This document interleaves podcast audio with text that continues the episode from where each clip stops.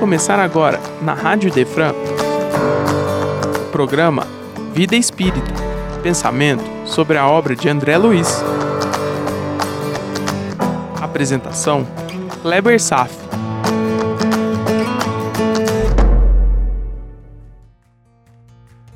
Nosso Lar, capítulo 4 O Médico Espiritual, parte 2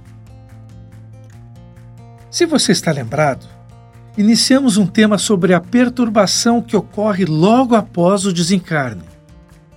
E disse tratar-se de um fenômeno comum que praticamente todos passaremos.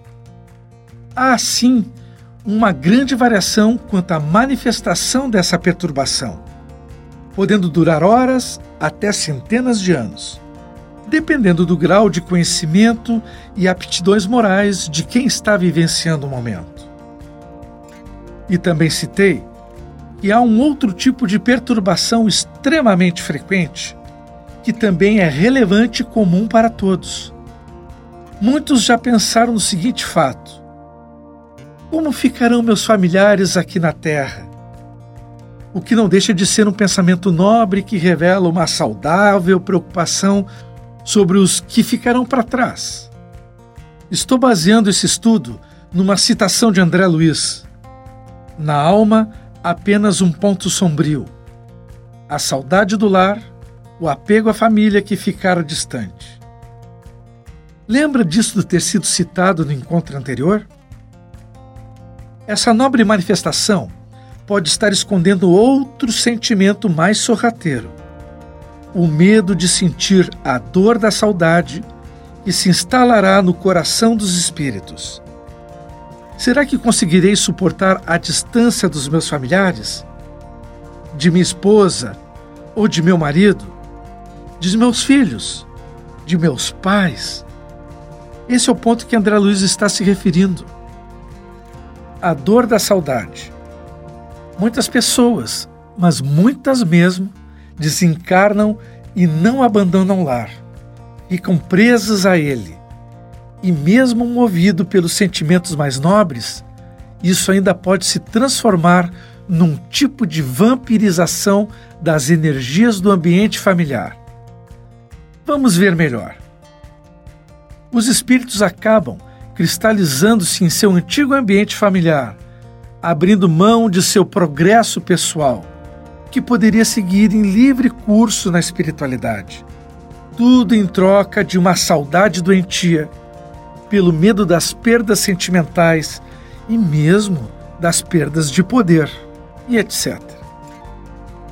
Familiares vivos podem encontrar-se numa prisão vibratória, numa rede de retenção, onde o espírito absorve a energia salutar de seus parentes, vampirizando seus amados, causando estagnação e doenças.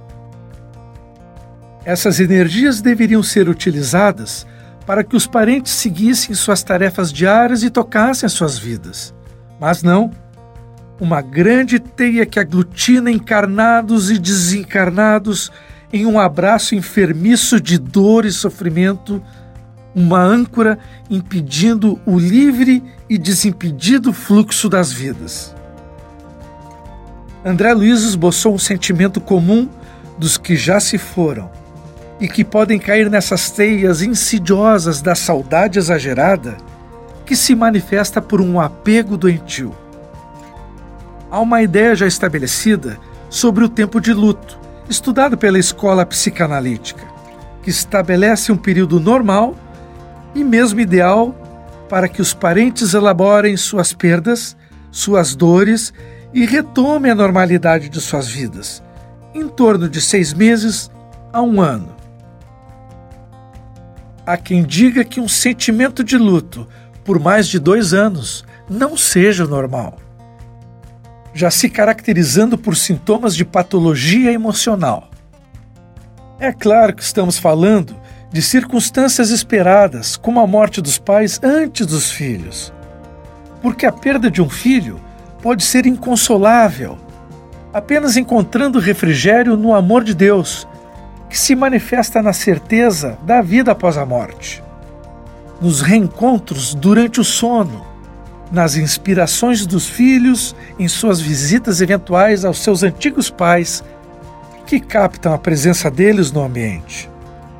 Saudades todos teremos, mas é o seu exagero que pode ser uma armadilha mental, nos desviando dos caminhos mais produtivos e harmônicos, cristalizando nossa mente em armadilhas enfermiças. Veja que foi uma simples frase de relance de André Luiz, mas que desmascara um aspecto comum e perigoso: as relações doentias, as relações de simbiose, as relações de codependência, todas sendo relações estagnantes. Por que estou dedicando tanto esforço descritivo nesse tema? Simples, por ser algo muito comum, bastante frequente mesmo, que pode tranquilamente acontecer com qualquer um de nós e que faz parte de uma educação espiritual que necessitamos aprender. Estou prescrevendo uma profilaxia do sofrimento e o Espiritismo nos consagrou para meditação e aprendizado, para amenizar enormes dores morais no futuro. Tudo iniciado por uma pequena frase de André Luiz abrindo o capítulo. E vamos seguindo em frente. Vamos verificar um método espiritual de diagnóstico. No caso, André Luiz está recebendo a visita do Dr. Henrique de Luna. Para quem já é mais viajado no espiritismo, esse mesmo médico foi personagem relevante já citado num dos maiores tratados sobre suicídio, se não for o maior, da literatura espírita.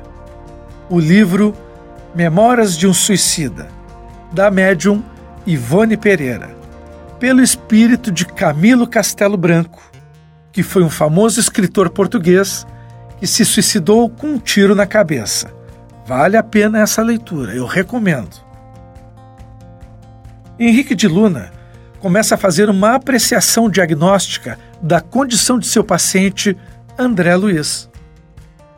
No estabelecimento dos diagnósticos médicos, aqui reforçamos um paradigma bem conhecido pela medicina oriental. Vamos aprender basicamente que praticamente todas as doenças têm sua causa, sua origem essencial na própria mente. Em palavras já estudadas, toda manifestação patológica na matéria tem sua fonte no princípio inteligente. Então, o que os médicos aprendem na faculdade? Respondo com muita calma, a resposta também me diz respeito. Aprendem sobre todas as milhares de manifestações físicas das diferentes doenças cujas verdadeiras causas de fato não residem num vírus, bactéria, genética ou agentes ambientais. A grande maioria das doenças, assim como a sua cura, se localiza no espírito. Com todos os avanços de nossa tecnologia, nenhum laboratório ou a melhor ressonância magnética consegue chegar perto de definir uma causa original. Tudo serão apenas efeitos manifestos na matéria detectados por equipamentos materiais. O que se visualiza é apenas o aspecto exterior das patologias, não a sua causa essencial, invisível a qualquer instrumento inventado pelo homem. Pronto, está criada a polêmica. Levei muitos anos para entender esse conceito, aceitando as minhas limitações médicas destruindo um alto conceito de poder que a medicina depositou em minhas mãos trêmulas, me colocando em meu devido lugar. Confesso que não estou triste com essa nova condição de ser uma pessoa comum apenas com uma simples profissão. Acho mesmo que sinto até um certo alívio. Mas que fique claro uma coisa: precisamos de antibióticos, de quimioterapia, de exames, etc, etc.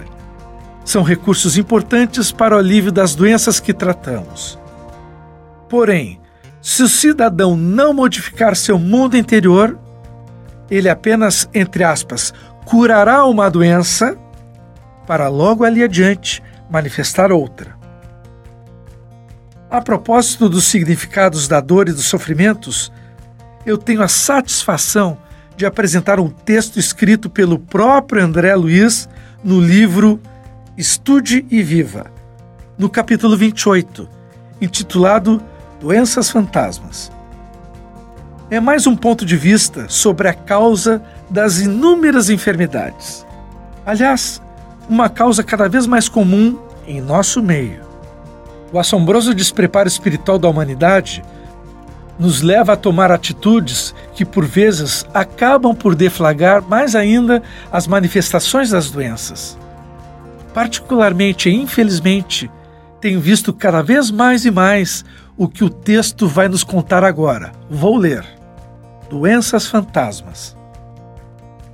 Somos defrontados com frequência por aflitivo problema cuja solução reside em nós. A ele debitamos longas fileiras de irmãos nossos que não apenas infelicitam o lar onde são chamados à sustentação do equilíbrio, mas igualmente enxameiam nos consultórios médicos e nas casas de saúde, tomando o lugar de necessitados autênticos.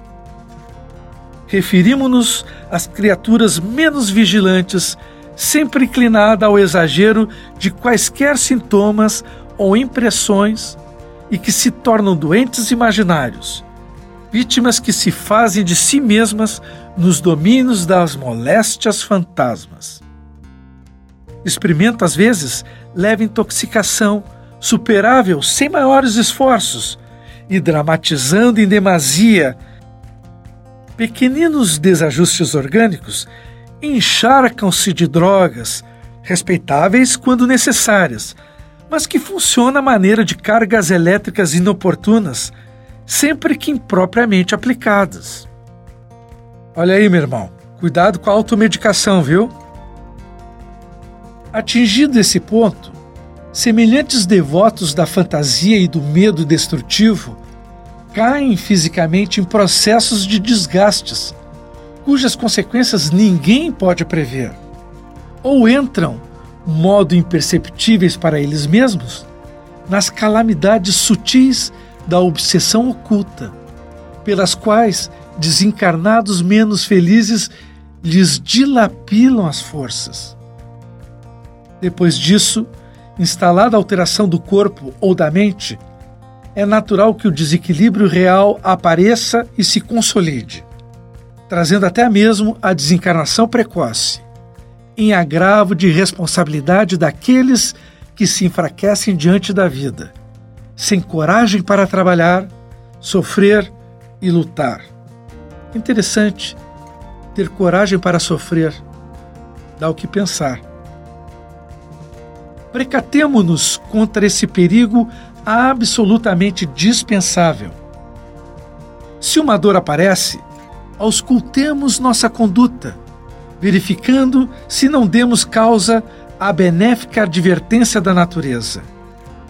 Se surge a depressão nervosa, examinemos o teor das emoções a que estejamos entregando as energias do pensamento, de modo a saber se o cansaço não se resume a um aviso salutar da própria alma, para que venhamos a clarear a existência e o rumo. Antes de lançar qualquer pedido angustiado de socorro, aprendamos a socorrer-nos através da alta análise criteriosa e consciente. Ainda que não seja por nós, façamos isso pelos outros, aqueles outros que nos amam e que pedem recursos e tempos valiosos, sofrendo em vão com a leviandade e a fraqueza de que fornecemos testemunhos.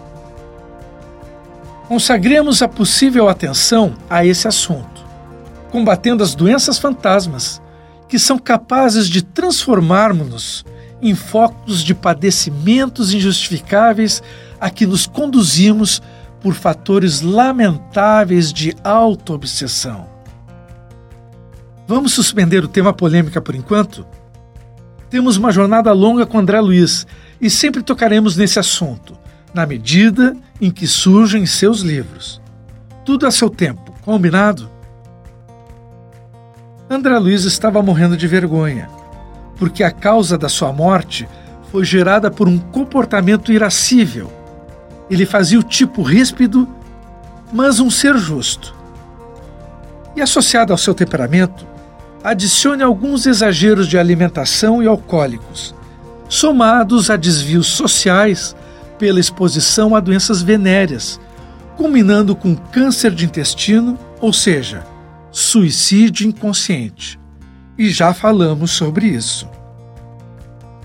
Para o médico de sua reputação, imagina-se a dificuldade de compreender o diagnóstico de sua doença, não sob a ótica mais profunda da medicina espiritual. A dificuldade de compreender no seu paradigma de médico encarnado. No final, foi suficiente, humilde e vencido pela força moral de Henrique de Luna. Aceitou que cometeu suicídio inconsciente devido a comportamentos autodestrutivos. Vamos acompanhar ao longo do tempo a sua enorme transformação, a aceitação de suas responsabilidades e seus novos desafios para se tornar o André Luiz que todos os espíritas aprenderam a amar tanto. Quero ler um texto do livro Pão Nosso, chamado Socorre a Ti Mesmo, o texto 51, que chega impressionantemente a calhar como uma síntese de nossos estudos do capítulo 4. Vamos lá? E como sempre, de início, um versículo que hoje é Mateus, capítulo 9, versículo 35, que diz assim: pregando o evangelho do reino e curando todas as enfermidades. E Emmanuel inicia o texto. Cura a catarata e a conjuntivite, mas corrige a visão espiritual de teus olhos. Defende-te contra a surdez. Entretanto, retifica o teu modo de registrar as vozes e solicitações variadas que te procuram medica a arritmia e a dispneia. Contudo, não entregues o coração à impulsividade arrasadora. Combate a neurastenia e o esgotamento. No entanto, cuida de reajustar as emoções e tendências.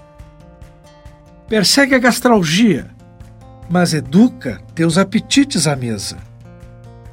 Melhora as condições do sangue. Todavia, não o sobrecarregues com os resíduos de prazeres inferiores. Guerreia a hepatite. Entretanto, livra o fígado dos excessos em que te comprazes. Remove os perigos da uremia.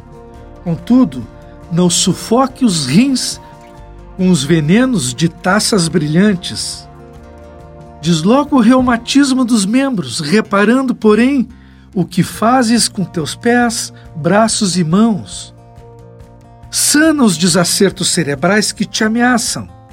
Todavia, aprende a guardar a mente no idealismo superior e nos atos nobres. Consagra-te à própria cura, mas não esqueças a pregação do reino divino aos teus órgãos. Eles são vivos e educáveis sem que teu pensamento se purifique e sem que a tua vontade comande o barco do organismo para o bem, a intervenção dos remédios humanos não passará de medida em trânsito para a inutilidade. Então, meu irmão, está fazendo mais sentido agora? E quanto ao versículo 35 do capítulo 9 de Mateus, que aqui vou ler de forma completa. Jesus percorria todas as cidades e aldeias, ensinando o evangelho do reino e curando toda doença e toda enfermidade.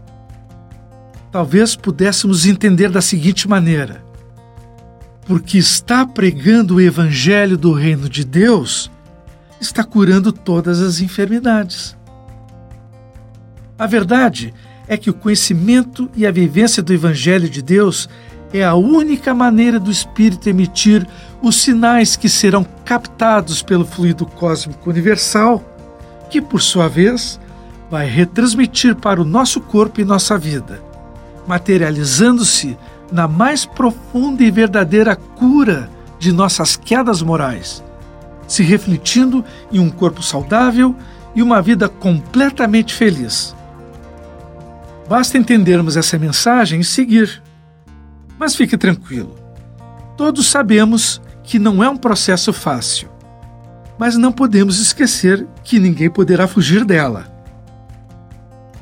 Para encerrar, vou ler uma pérola incrustada no livro A Gênese, de Kardec, no capítulo 2, os itens 32 e 33, que resume o que temos lido sobre diversos temas, mas que nos dá um direcionamento de nossa atenção. Ouça bem. Item 32. Os nossos órgãos materiais não podem perceber as coisas de essência espiritual. Unicamente com a visão espiritual é que podemos ver os espíritos e as coisas do mundo imaterial. Somente nossa alma, portanto, pode ter a percepção de Deus.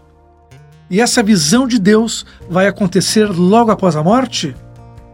A esse respeito, só as comunicações de além-túmulo nos podem instruir.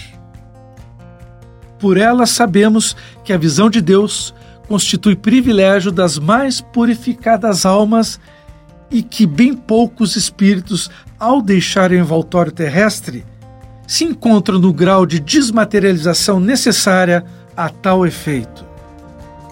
Uma comparação vulgar tornará facilmente compreensível essa condição. Item 33. Uma pessoa que se ache no fundo de um vale, envolvido por densa bruma, não vê o sol. Entretanto, pela luz difusa, percebe a claridade desse sol. Se começa a subir a montanha, à medida que for ascendendo, o nevoeiro irá dissipando e a luz ficará cada vez mais viva. Contudo, ainda não verá o sol.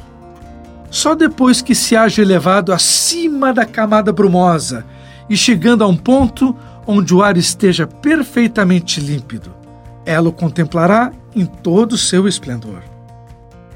O mesmo se dá com a alma. O envoltório perispirítico enquanto nos seja invisível e impalpável, é, com relação à alma, verdadeira matéria, ainda grosseira demais para certas percepções. Esse invólucro, porém, se espiritualiza à proporção que a alma se eleva em moralidade. As imperfeições da alma são quais camadas nevoentas que obscurecem a visão Cada imperfeição de que ela se desfaz é uma mácula a menos. E só depois de se haver depurado completamente é que goza da plenitude das suas faculdades. Portanto, meu irmão, aqui fica explícito todo o nosso projeto existencial. A grande meta de ver Deus sem máculas, sem neblinas, apenas dependendo do nosso preparo, de nosso esforço, de nosso trabalho e também dependendo de nossa decisão de encontrar o Deus grandioso que vive no interior de nosso coração, que anda tão afastado e substituído muitas vezes pelo consumismo desenfreado, pelos desejos eternamente insatisfeitos, ou seja, por outros ídolos. Estamos deixando na periferia aquele que deveria ser o centro e trazendo para dentro de nós tudo aquilo que não consegue o substituir. Ficamos, no final, correndo pela vida buscando algo que sempre existiu e existirá dentro de nós. A causa primária de tudo. Tenho aprendido muito ultimamente e tenho com André Luiz e seu trabalho uma das boas fontes de minha transformação. Por hoje era isso. Paz a todos e até breve.